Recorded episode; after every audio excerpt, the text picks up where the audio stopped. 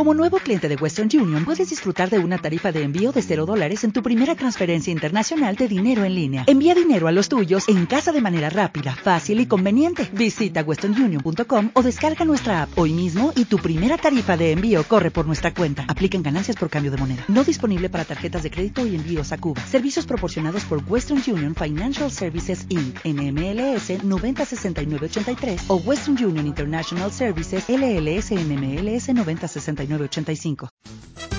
Inicia tu programa Salud para Todos, un espacio informativo del Distrito 21D03 Cuyabeno Putumayo Salud.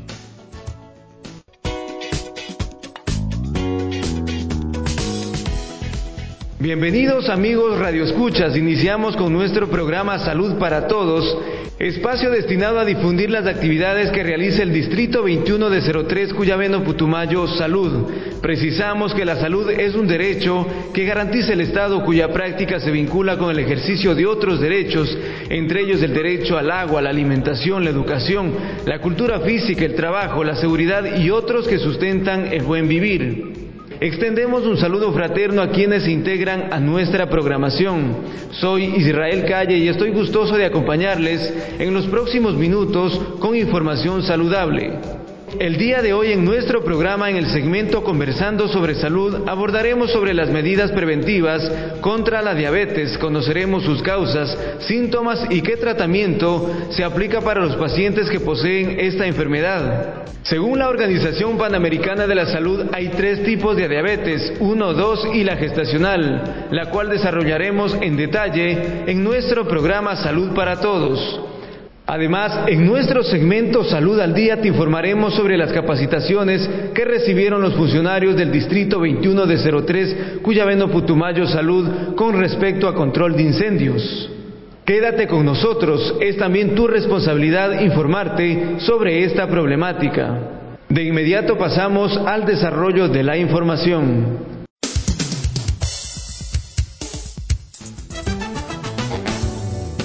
Conversando sobre salud.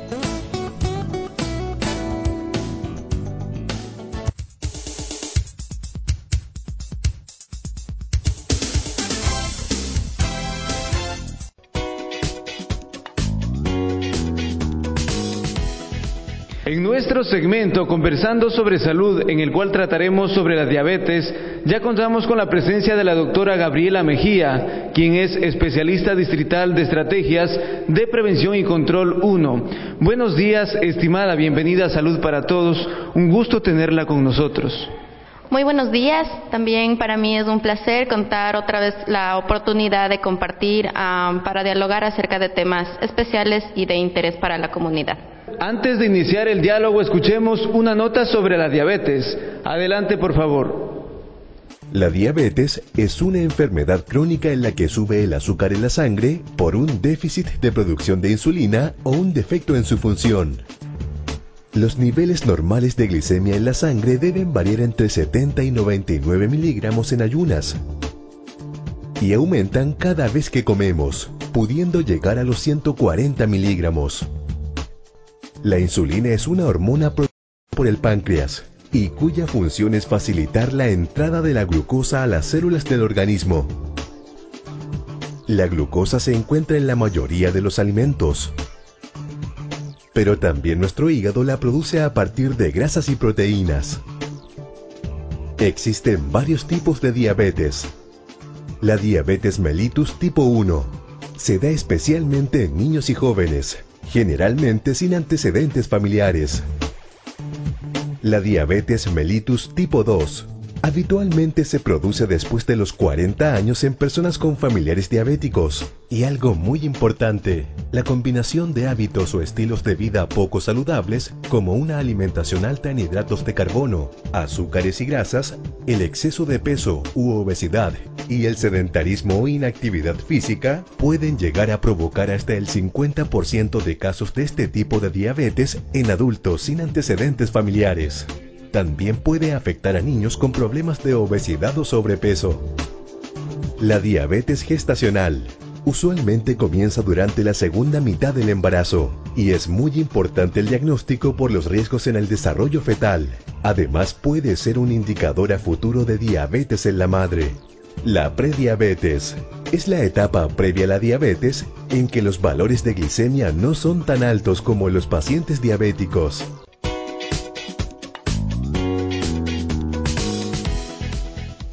Una vez que hemos escuchado una nota explicativa y descriptiva sobre la diabetes, pasamos de inmediato a dialogar con la doctora Gabriela Mejía.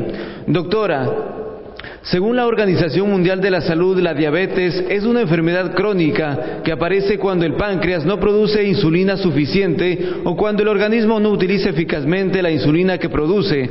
La insulina es una hormona que regula el azúcar en la sangre. En palabras más sencillas, ¿qué manifiesta este concepto de diabetes? Eh, tal como usted lo mencionó y como la Organización Mundial de la Salud lo nombra, la diabetes es una mm, enfermedad crónica en la que el órgano afectado es el páncreas. El páncreas es un órgano que tiene diferentes funciones, eh, una función exocrina y una función endocrina. Es decir, que él lo que va a hacer es ayudarnos a que todo lo que ingerimos, sean hidratos de carbono, proteínas, grasas, sean eh, digeribles y aceptadas al cuerpo. Esas son las funciones exócrinas. Y una función endocrina es porque es un órgano que tiene dos eh, hormonas especiales que son que van que va a secretar este órgano, ¿no? Esta es la hormona de la insulina y la hormona del glucagón.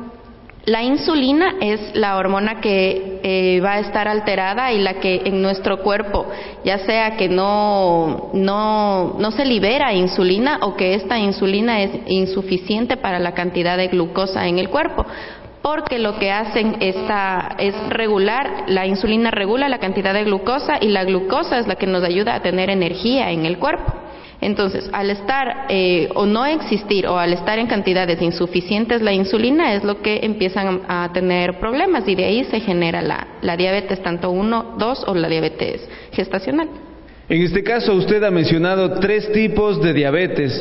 ¿En qué consisten? ¿Cuáles son sus características y particularidades de cada una de ellas? Ya, la diabetes tipo 1 es la insulina, es eh, la diabetes también conocida como juvenil o insulino dependiente. Esta es la que en sí no, no tenemos insulina, no hay, no se genera insulina. Y por eso tenemos que administrarnos insulina de, eh, eh, de manera como inyecciones, que es lo que se ponen los pacientes. Y esto va a ser para toda la vida, porque el páncreas no está dando esta hormona. Eh, esa es la una. Es, esta diabetes tipo 1 es una diabetes, una enfermedad autoinmune, es decir, que ya el paciente puede nacer con esta, pero se manifiestan las, las, la forma clínica a partir de edades tempranas. La diabetes tipo 2 es, es la diabetes em, que podemos tratar con fármacos orales porque eh, tenemos una cantidad insuficiente de insulina para la, versus la cantidad de glucosa es decir, hay muy poca y tenemos que suplirla de alguna manera. Ahí vamos a dar un tratamiento oral hasta cierto punto, porque generalmente llega a allá no, no aparecer insulina en el cuerpo y tenemos que también suplirla con la insulina en forma inyectable. Y la diabetes gestacional es la que aparece, ya la mamá no puede haber tenido diabetes o puede ser una mamá que tenga una diabetes juvenil, pero lo, en, esta, en esta diabetes gestacional aparece en el embarazo más o menos en las 28 o 28 semanas de embarazo, en donde eh, después de que se, se, da el parto, los niveles de, de glucosa y todo se va a volver a regular. En este caso, ¿existe la posibilidad de que el niño sea afectado una vez que nazca? Si estamos hablando acerca de la diabetes gestacional, las consecuencias que puede tener el, bebé al nacimiento es, eh, generalmente vamos a tener niños macrosómicos. ¿Qué son estos niños macrosómicos? Es que son muy grandes. Esto, eh, o llamados, o como le, generalmente la población le puede llamar unos niños gorditos, pero no es que un niño gordito va a ser sano, sino que tiene, está con un exceso de grasa en el, en el cuerpo del bebé. Entonces, esto también lleva a problemas en, en, a futuro con el bebé. ¿Qué problemas a futuro puede tener? Que desarrolla también diabetes el bebé después. Es importante conocer estos datos También les contamos que dentro de esta temática el número de personas con diabetes ha aumentado de 108 millones en 1980 a 422 millones en 2014. Sin duda son cifras alarmantes y es la motivación para generar espacios educativos con información preventiva. Gabriela, los adultos que tienen diabetes tienen un riesgo de dos a tres veces mayor de infarto, de miocardio y accidente cerebrovascular. ¿Qué otras consecuencias frecuentes presenta la diabetes? Otra de las consecuencias eh, que podemos eh, que pueden presentar los pacientes que tienen diabetes tipo 2 no solo es un daño a nivel del corazón, también vamos a estar afectado el, cerebro. Eh, las primeras afecciones que tiene es un daño en la retina, los pacientes que tienen eh, diabetes tipo 2 que no está controlada, que no se están haciendo tratar o que mantienen un tratamiento pero no se controla con el estilo de vida, lo primero que pueden también estar afectando es la retina. Hay pacientes que han perdido, ah, se quedan ciegos por el problema de la diabetes, los accidentes cerebrovasculares, un eh, infarto agudo de miocardio, porque eh, nos lleva a un sinfín de, consecuencias graves para, la, para, la, para el paciente, pero lo importante y lo, que les aconsejamos siempre es un cambio en el estilo de vida y seguir el tratamiento al régimen que le manda el médico. Amigos oyentes, hacemos un corte a nuestra programación para compartir importantes anuncios del Ministerio de Salud Pública. Contra la fiebre amarilla, vacúnate, vacúnate el Ministerio de Salud Pública del Ecuador invita a los habitantes de la provincia de Sucumbíos a ser parte de la campaña permanente de vacunación y prevenir la fiebre amarilla. Para llegar efectivamente, movilizamos nuestras brigadas con visitas domiciliarias. Si no fuiste visitado, solicita la dosis en los centros de salud de los distritos Lago Agrio, Cascales, Putumayo Cuyabeno y Xuxufindi. Protege a tu familia. Vacúnate. Ministerio de Salud Pública del Ecuador. El Ministerio de Salud Pública informa sobre las medidas de prevención para evitar la proliferación del mosquito transmisor de enfermedades vectoriales como dengue, zika, chikungunya, paludismo, fiebre amarilla y otras. Use toldos, coloque mallas finas en puertas y ventanas. Use repelente, elimine recipientes con agua estancada. Proteja los depósitos que contienen agua para su consumo. Si tiene síntomas como fiebre, dolores musculares, náuseas o vómitos, dolores de cabeza y cansancio, no se automedique. Acuda al centro de salud más cercano. Proteja a su familia, elimine el mosquito. Ministerio de Salud Pública.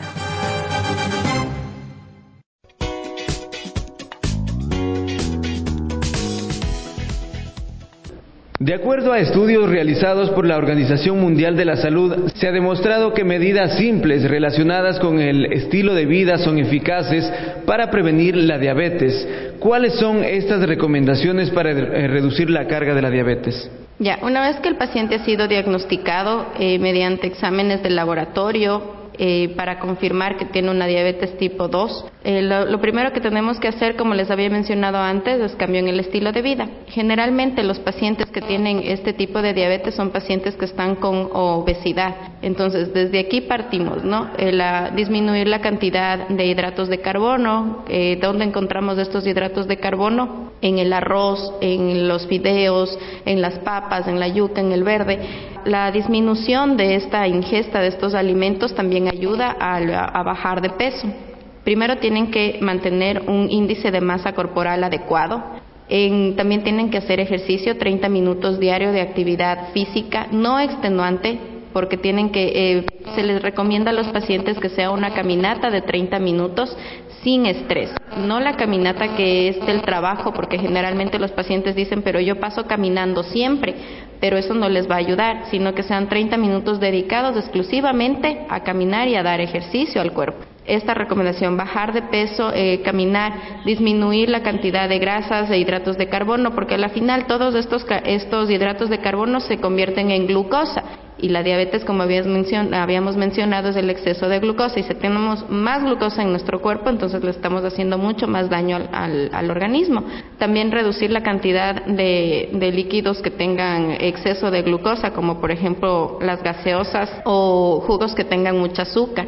Todo esto se, les, se le educa a la población y se les está eh, continuamente eh, orientando y dándole las, las pautas para que puedan seguir una rica dieta balanceada. En su criterio y en base a lo que ha planteado el Ministerio de Salud Pública, ¿usted cree que la colocación del semáforo en los productos ayuda a concientizar a la población y en consecuencia a bajar el índice de personas con esta enfermedad?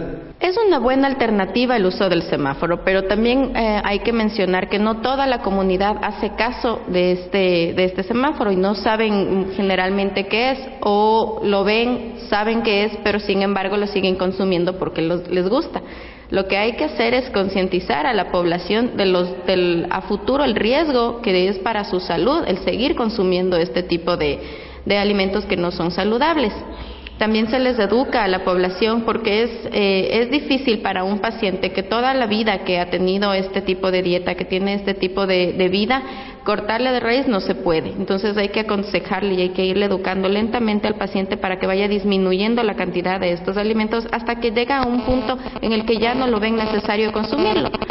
Entonces, eh, dentro de, las, de todas las recomendaciones que da el Ministerio de Salud Pública, es de su primero también inconscientizar a la gente de eh, dejar de ser sedentarios, es decir, que hagan ejercicio y que concienticen también cuáles son los alimentos que deben consumir, no solo cuando una persona tiene una enfermedad crónica como esta, sino para cualquier persona sea sana debe tener un buen estilo de vida. En cuanto al diagnóstico y tratamiento de la diabetes, se puede establecer tempranamente con análisis de sangre relativamente baratos. ¿En qué consiste el diagnóstico y tratamiento de esta enfermedad? Una vez que un el paciente acude a la consulta donde el médico, que generalmente todas las unidades operativas que pertenecen a nuestro distrito tienen la capacidad para abastecer y dar un diagnóstico oportuno de estas enfermedades. Primero, el médico lo que va a hacer es eh, medir el índice de masa corporal, también eh, mide eh, la circunferencia abdominal. Con esto podemos sacar primero una, un, un posible diagnóstico. Mandamos también los exámenes de sangre que consisten en una química sanguínea con una biometría hemática, que son los exámenes generalmente básicos que se puede mandar, en donde ¿qué nos va a reflejar? En la química sanguínea nos refleja eh, la glucosa, la glucosa que tiene que ser eh, medida en ayunas, nos refleja que ya van a tener parámetros altos. Con esto, el médico se va a cerciorar que puede, eh, de acuerdo a todas las, las los síntomas que presenta y nos diga el paciente. Síntomas que son muy importantes mencionarlos como en términos médicos sería polidipsia, poliuria, polifagia y pérdida de peso. Es decir, que el paciente empieza a perder peso eh, exagerado o sin darse cuenta, un rato al otro pierde peso, tiene mucha sed, tiene muchas ganas de comer y orina mucho. Estos son síntomas muy importantes en los cuales el paciente debe estar consciente y acudir al médico para realizarse los exámenes que anteriormente les había mencionado. El informe mundial sobre la diabetes que ha publicado la Organización Mundial de la Salud ofrece una visión general de la carga de la enfermedad y de las intervenciones disponibles para prevenirla y tratarla, así como recomendaciones para los gobiernos, las personas, la sociedad civil y el sector privado. Continuamos con la entrevista con la doctora Gabriela Mejía, ¿Qué tipo de campañas se han realizado junto con la ciudadanía para informar sobre la diabetes? Ya, dentro de las unidades operativas lo que se realiza o se fomenta son charlas, charlas a la población para darles a conocer principalmente los síntomas y lo que a posterior pueden presentar estos pacientes cuando no se cuidan. También tenemos charlas acerca de una alimentación saludable, se ha dado charlas acerca de cómo tienen que llevar un control los pacientes que tienen diabetes. Entonces, de esta manera se trata de concientizar y que la población y la comunidad esté educada al respecto de estas enfermedades crónicas, no solo de la diabetes, porque también hay otras enfermedades crónicas que van de la mano junto con esta patología. Al conocer que esta enfermedad puede llegar a ser crónica, ¿cuál es su mensaje que envía a la ciudadanía? ¿Cuáles eh, sus palabras finales en la programación? Como mensaje o como recomendación final, yo le invito a la población primero a que tenga un estilo de vida saludable. ¿A qué se refiere con un estilo de vida saludable? Es el tener una dieta eh, adecuada, disminuir la cantidad de grasas, disminuir la cantidad de hidratos de carbono en la alimentación. También eh, si sabemos que la gaseosa nos hace daño, disminuirla o definitivamente eliminarla de nuestra dieta. Eh, hacer ejercicio, los pacientes que son sedentarios, son, es decir, los pacientes que pasan quietitos, sin moverse, sin hacer ejercicio, son los más propensos a, que, a sufrir otro tipo de patologías aparte de esta. Entonces, invito a la ciudadanía a que dentro de estos estilos de vida saludable también hagan ejercicio y consuman una buena alimentación. Amigos oyentes, pasamos a nuestro siguiente segmento, pero antes escuchemos anuncios importantes que brinda el Ministerio de Salud Pública para prevenir enfermedades vectoriales. Contra la fiebre amarilla, vacúnate, vacúnate. El Ministerio de Salud Pública del Ecuador invita a los habitantes de la provincia de Sucumbíos a ser parte de la campaña permanente de vacunación y prevenir la fiebre amarilla. Para llegar efectivamente, movilizamos nuestras brigadas con visitas domiciliarias. Si no fuiste visitado, solicita la dosis en los centros de salud de los distritos Lago Agrio, Cascales, Putumayo Cuyabeno y Findi. Protege a tu familia. Vacúnate. Ministerio de Salud Pública del Ecuador. El Ministerio de Salud Pública informa sobre las medidas de prevención para evitar la proliferación del mosquito transmisor de enfermedades vectoriales como dengue, zika, chikungunya, paludismo, fiebre amarilla y otras.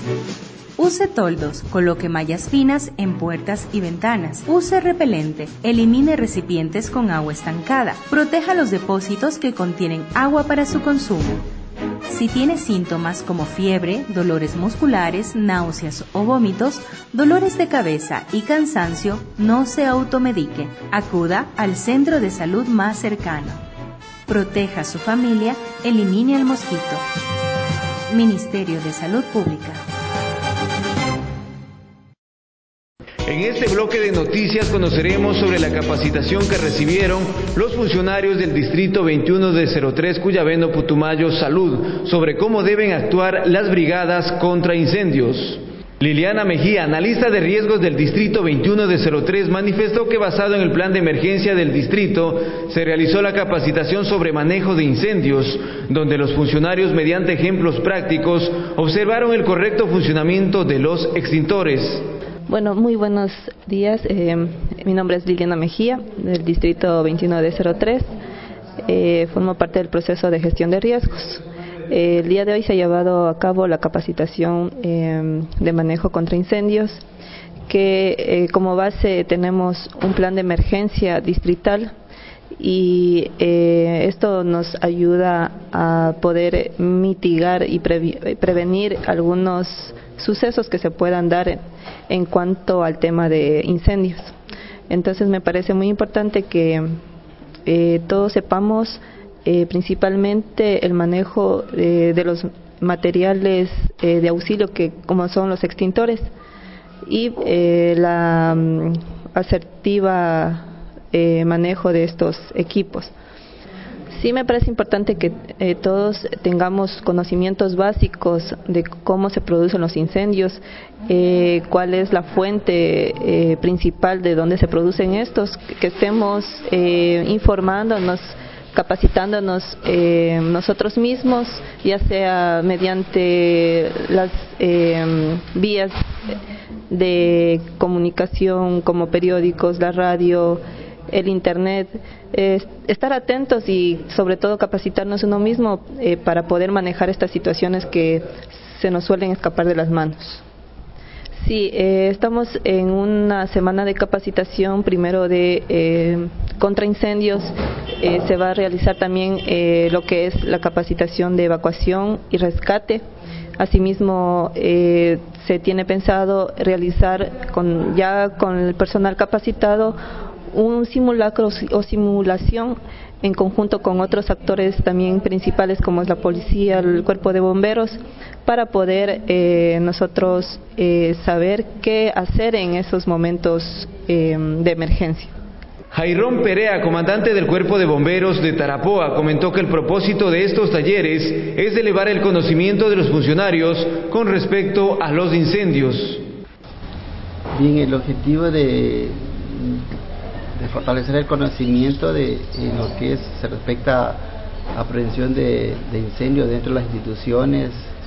el objetivo es de formar primero respondedores eh, hasta que el, cuerpo, el personal del cuerpo de bomberos pueda asistir al, llamado. ¿no? Entonces eh, ya tenemos personal capacitados dentro de las instituciones para que ellas puedan eh, en, primer grado pues poder sofocar un, principio de un fuego. ¿no? Entonces esos son los, objetivos de de que las personas dentro de cada institución deben estar preparadas y lo otro es que eh, deben estar prácticamente con el personal en su conocimiento lo que son prevención de riesgos dentro de cada institución.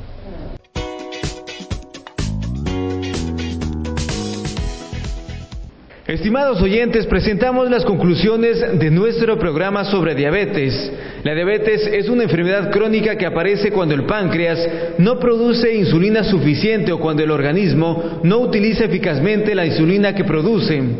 Les comentamos además que el día de hoy hemos conversado con la doctora Gabriela Mejía Gallegos, quien es analista de control y prevención 1 del Distrito 21 de 03 Cuyabeno Putumayo Salud, quien nos ha dado consejos importantes, saludables, como realizar deporte durante 30 minutos todos los días y también alimentarse saludable. Esos son los consejos importantes que ustedes ciudadanos de Tarapoa deben conocer para evitar este tipo de enfermedades como son la diabetes. En la parte final de nuestro programa queremos despedirla, agradecerla por asistir a nuestro programa Salud para Todos. Es importante semana a semana conversar sobre esos temas y en este caso hoy ha sido la diabetes. Queremos despedirla y agradecerle. Estaremos en las próximas emisiones conversando sobre temas importantes de salud.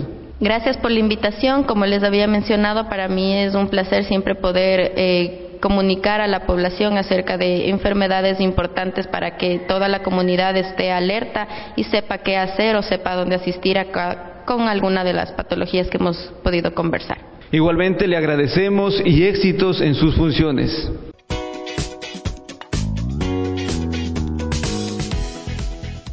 Hemos llegado a la parte final de nuestra transmisión. Esperamos que toda la información entregada sea de mucha ayuda. Esto fue Salud para Todos, un programa del Distrito 21 de 03 Cuyabeno Putumayo Salud, en el cual el día de hoy informamos sobre la diabetes y la capacitación sobre incendios impartida a funcionarios del Distrito de Salud.